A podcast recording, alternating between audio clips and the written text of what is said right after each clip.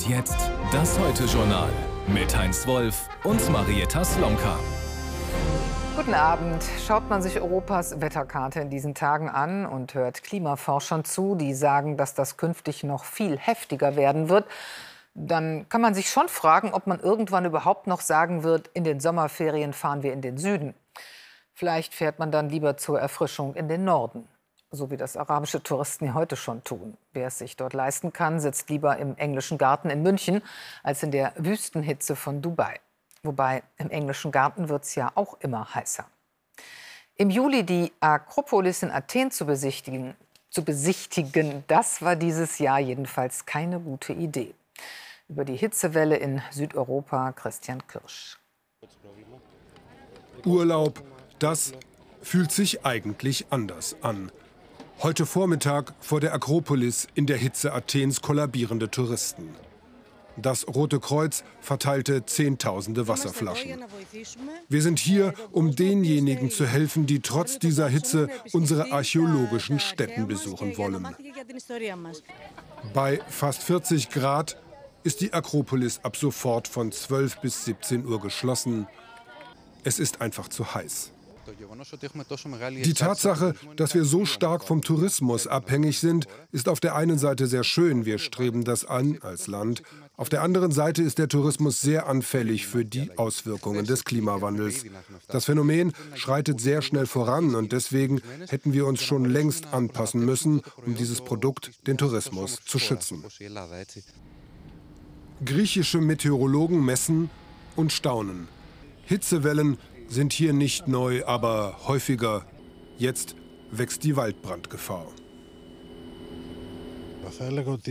Ich würde sagen, die schwierigsten Tage liegen jetzt vor uns, ab dem Höhepunkt dieser Hitzewelle und danach, denn wir erwarten in der nächsten Zeit auch eine Verstärkung der Winde über der Ägäis.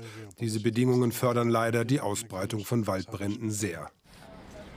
Ganz Südeuropa erlebt eine massive Hitzewelle, oft mit Temperaturen nahe an und über 40 Grad, wie hier in Rom. Hier sollen die Temperaturen weiter steigen auf 43 Grad am Dienstag. Im Süden Italiens drohen gar 48 Grad Celsius. Wir sind e in einem Alarmmodus. Wir haben auch schon alle freiwilligen Feuerwehren kontaktiert, damit sie Ausschau halten nach Feuern extreme Hitze, der Sommer eher bedrohlich als entspannend. Der fortschreitende Klimawandel stellt Reiseroutinen in Frage, bedroht vermeintlich solide Geschäftsmodelle. Im Sommer in den Süden? Es besteht die Gefahr, dass die Touristen zukünftig in andere Länder fahren, die ein besseres Klima als Griechenland haben. Das muss unser Land begreifen, um mit allen Beteiligten am Tourismus dazu einen Plan zu entwickeln und den muss es jetzt entwickeln. Eine der intensivsten Hitzewellen aller Zeiten befürchtet Italiens Wetterdienst. Die Flucht ans Mittelmeer hilft da nur wenig. Wassertemperatur derzeit rund 25 Grad steigend. Die akute Sommerhitze ist das eine. Nicht weniger gravierend sind die Folgen der andauernden Dürre. Schon im Winter gab es wieder nicht genug Regen und Schnee. Nicht genug, um die Grundwasserspeicher überall ausreichend zu füllen. Das ist längst auch in Teilen Deutschlands ein Problem. In den besonders betroffenen Regionen müssen Kommunen den Wasserverbrauch beschränken. Wassermangel herrscht auch in den Alpen. Es fehlt an Schmelzwasser, Quellen versiegen. Darauf muss sich auch der Bergtourismus einstellen, berichtet Claudia Vogelmann. Am Watzmann wird das Wasser knapp. Waren die Felsen vor wenigen Jahren selbst im Hochsommer noch von riesigen Schneefeldern bedeckt, sieht es nun so aus. Lange Trockenperioden, wenig Regen kommen in diesem Sommer noch hinzu. Wer es bis hierher geschafft hat, hatte eine lange Wanderung hinter sich. Das Watzmannhaus ist eine wichtige Schutzhütte in den Berchtesgadener Alpen. Vor wenigen Jahren wurde das Haus renoviert. Auf Komfort wurde dabei bewusst verzichtet, so die Hüttenwirtin. So sind keine Duschen eingebaut worden ähm, und das Wasser ist sehr stark gedrosselt. Wer hier übernachtet, darf keinen Luxus erwarten. Duschen sucht man vergeblich aus dem Hahn, kommt nur wenig Wasser. Die meisten Wanderer haben dafür Verständnis. Vollkommen in Ordnung. Katzenwäsche reicht aus. Zu Hause hat man jeden Tag eine frische Dusche, ein warmes Wasser, alles in Ordnung. In Zisternen wird das Schmelz- und Regenwasser gesammelt. Sind sie voll, reicht das Wasser für 30 Tage Hüttenbetrieb, mehr nicht. Bei langen Trockenphasen wird es eng. Das ist etwas, was vielen, vielen Alpenvereinshütten in den letzten Jahren schon Schwierigkeiten gemacht hat. Und dieses Jahr deutet sich auch an, dass einige Hütten den Betrieb mal einschränken müssen oder komplett einstellen müssen, weil ihnen dieses Jahr wieder das Wasser fehlen wird. Das Watzmannhaus ist ein wichtiger Stützpunkt für Wanderer und Bergretter. Thomas Gesell sieht die Lösung weiter unten bei der Kühreunt-Alm, einem Trainingsstützpunkt der Bundespolizei. Bis dahin könnten Wasser, Abwasser und Stromleitungen entlang der Forststraße verlegt werden. Davon soll die Schutzhütte profitieren. Und von dort auf Mehringen die Retissima hier zur Hütte rauf. Also das ist nur ein kurzes Stück im Wald, der Rest würde dann hier im freien Gelände liegen. Wasser, aber auch Abwasser und Stromleitungen sollen quer durch den Nationalpark über die Felsen zum Watzmannhaus verlegt werden.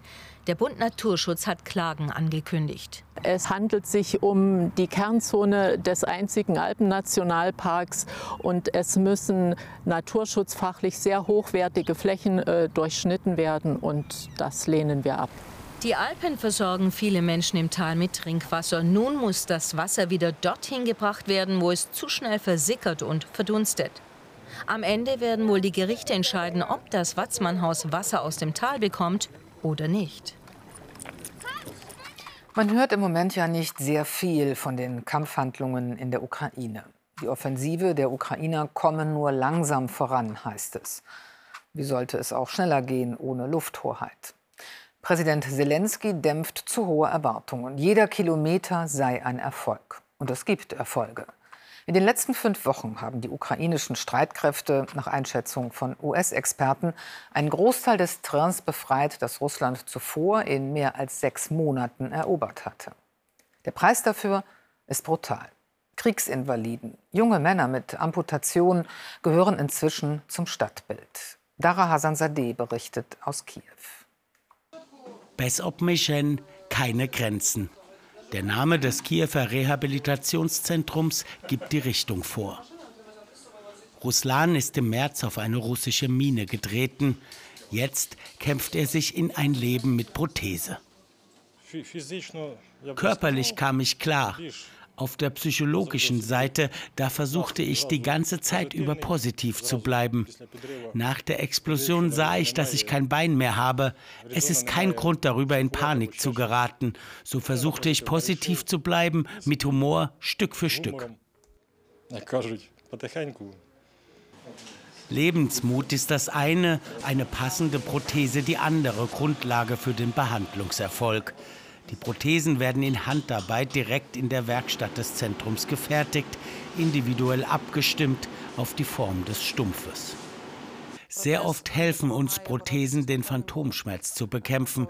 Wenn die Spiegeltherapie oder andere Behandlungen nicht wirken, dann hilft es, wenn die Patienten sehen, dass sie eine Prothese haben. Sie verstehen es und der Phantomschmerz nimmt ab.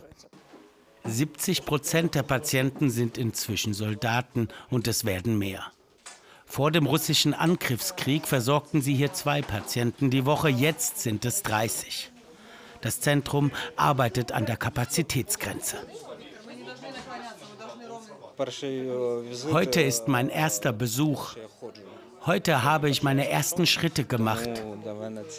Ich fühle mich gut. Roman hat beide Beine verloren. Auf zwei Prothesen laufen zu lernen ist noch schwieriger. Seine Frau begleitet ihn. Er lag für Monate im Bett und als er dann im Rollstuhl saß, war das schon ein großer Fortschritt. Und jetzt, wenn ich ihn in Sportschuhen sehe, aufrecht stehend, es macht mich einfach so glücklich. Draußen dagegen gibt es manchmal noch Unbehagen. Noch spüre man zu häufig starrende Blicke und Unsicherheit im Umgang, sagen sie hier. Nicht nur Angehörige und Patienten müssen lernen, ein Leben mit Prothesen anzunehmen, auch die ukrainische Gesellschaft. Wir bleiben noch einen Moment in der Ukraine, Heinz. Ja, für das Land gab es heute ein weiteres Zeichen internationaler Unterstützung. Südkoreas Präsident Yoon Suk-yeol kam nach Kiew zu Gesprächen mit Präsident Zelensky. Jun sagte die Lieferung von weiterem Militärgerät zu sowie Ausrüstung zur Minenräumung und humanitäre Hilfe. Es war Juns erster Besuch in Kiew. Der Vorschlag von SPD-Chef Klingbeil, das Ehegattensplitting bei der Steuer für neue Ehen abzuschaffen, sorgt weiter für Diskussionen. Von FDP-Chef und Finanzminister Lindner kam mit dem Verweis auf Mehrbelastungen für Paare Widerspruch. Er sagte BR24, das werde nicht kommen in dieser Wahlperiode. Es sei weder in der Koalition verabredet noch für die Steuerzahlerinnen und Steuerzahler fair. In Italien waren Flugreisende heute mit einem Streik beim Bodenpersonal konfrontiert. Rund 1000 Flugverbindungen und etwa 250.000 Passagiere sind von dem Ausstand betroffen, schätzte ein italienischer Verbraucherschutzverband. Bei mehreren Fluggesellschaften legten auch Piloten die Arbeit nieder. In Wimbledon sah man heute gleich zwei Tennisspielerinnen, die nach dem Matchball mit den Nerven ziemlich am Ende waren. Die eine, weil sie unverhofft das Turnier gewonnen hat und das kaum fassen konnte. Die andere, weil sie ihr großes Ziel, endlich einen Grand Slam-Titel zu gewinnen, nicht erreicht hat. Die Nerven, wie gesagt, die waren mit im Spiel. Der Druck war dann wohl doch zu hoch. Michael Pfeffer berichtet. Dieses Wimbledon-Märchen einer erstmals ungesetzten Siegerin rührt auch Landsfrau und Tennisikone Martina Navratilova. Denn die favorisierte Vorjahrsfinalistin Ange Jabeur im Hintergrund schöpft nur im zweiten Satz einmal kurz Hoffnung, als sie nach 0,40 noch zum 1 zu 1 ausgleicht. Doch die Tunesierin, auf die ganz Afrika blickt, kann ihre Nervosität nicht verdrängen, kassiert erneut zwei Breaks. Marketa Wondruschowa nach nur einer Stunde 20 Minuten mit dem zweiten Matchball zum 6 zu 4, 6 zu 4. Ich denke, es ist die schmerzhafteste Niederlage meiner Karriere. Wondruschowa ist bis zu diesem Finale nur 42. der Weltrangliste. Letztes Jahr Zuschauerin nach einer schweren Handverletzung. Ich hatte zu dieser Zeit letztes Jahr einen Gips. Das ist erstaunlich, heute hier zu stehen. Tennis ist verrückt. Das Happy End gefeiert mit Ehemann und Schwester. Und du hast jetzt noch mehr Sport, Heinz. Schwimmsport. Bei den Weltmeisterschaften im japanischen Fukuoka gab es gleich im ersten Wettbewerb eine Goldmedaille für das deutsche Team. Leonie Beck gewann den Freiwasserwettbewerb über 10 Kilometer. Kurz vor dem Ziel setzte sie sich ab und schlug mit gut vier Sekunden Vorsprung an. Ihre Siegzeit 2 Stunden, 2 Minuten, 34 Sekunden. Und jetzt die Lottozahlen dieses Samstags. Sie lauten wie immer ohne Gewähr 6, 8, 11, 17, 30, 39. Superzahl 1 und weitere Gewinnzahlen finden Sie auf lotto.zdf.de und im ZDF-Text auf Seite 556.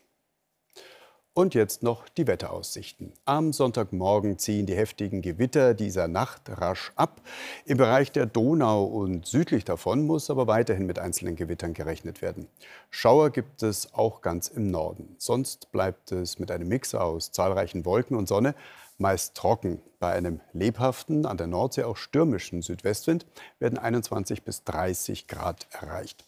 Die weiteren Aussichten, auch in den nächsten Tagen kann es ganz im Norden und an den Alpen gewittrige Schauer geben. Sonst ist es oft freundlich und trocken bei 20 bis 32 Grad. Ja, zu enden wir, wie wir begonnen haben, mit Hitze. Und damit können wir dann wahrscheinlich morgen gleich weitermachen. Bis dahin. Auf Wiedersehen.